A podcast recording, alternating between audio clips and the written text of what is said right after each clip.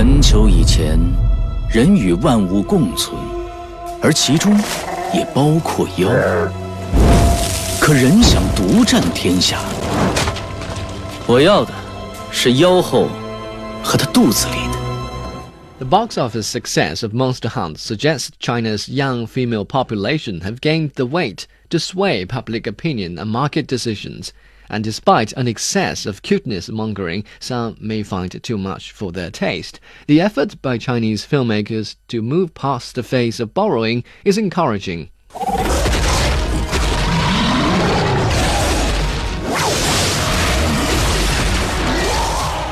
In less than five days, the Chinese fantasy adventure film scored a total of 669 million yuan, or 108 million US dollars.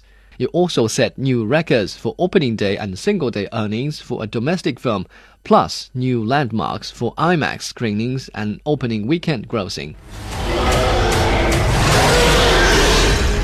妖有好有坏，我只捉坏妖。走吧。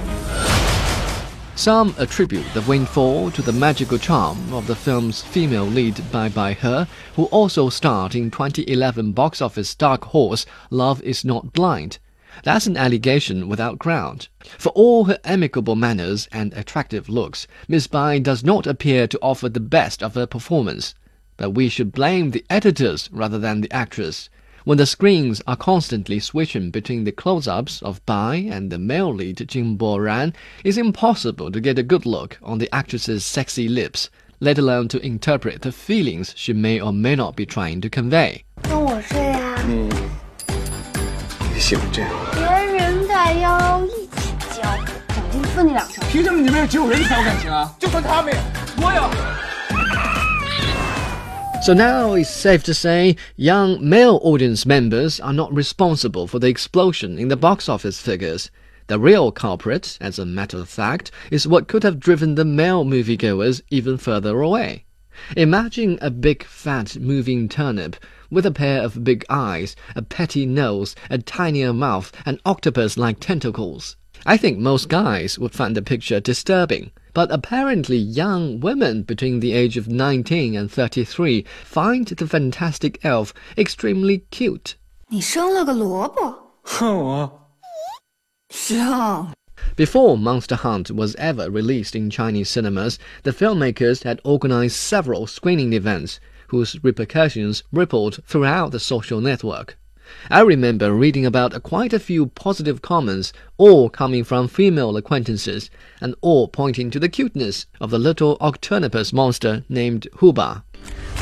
小朋友，哪里的？皮也不穿一件，难怪被人抓了。家来的妖啊，老美味了。 The cuteness campaign yielded positive results. On the first Saturday night after the film's release, I tried to book a ticket for Sunday morning, only to find nearly 90% of the seats at a nearby cinema had been sold. The precisely targeted production and promotion gimmicks demonstrated both Chinese women's purchase power and their ability to influence people around them.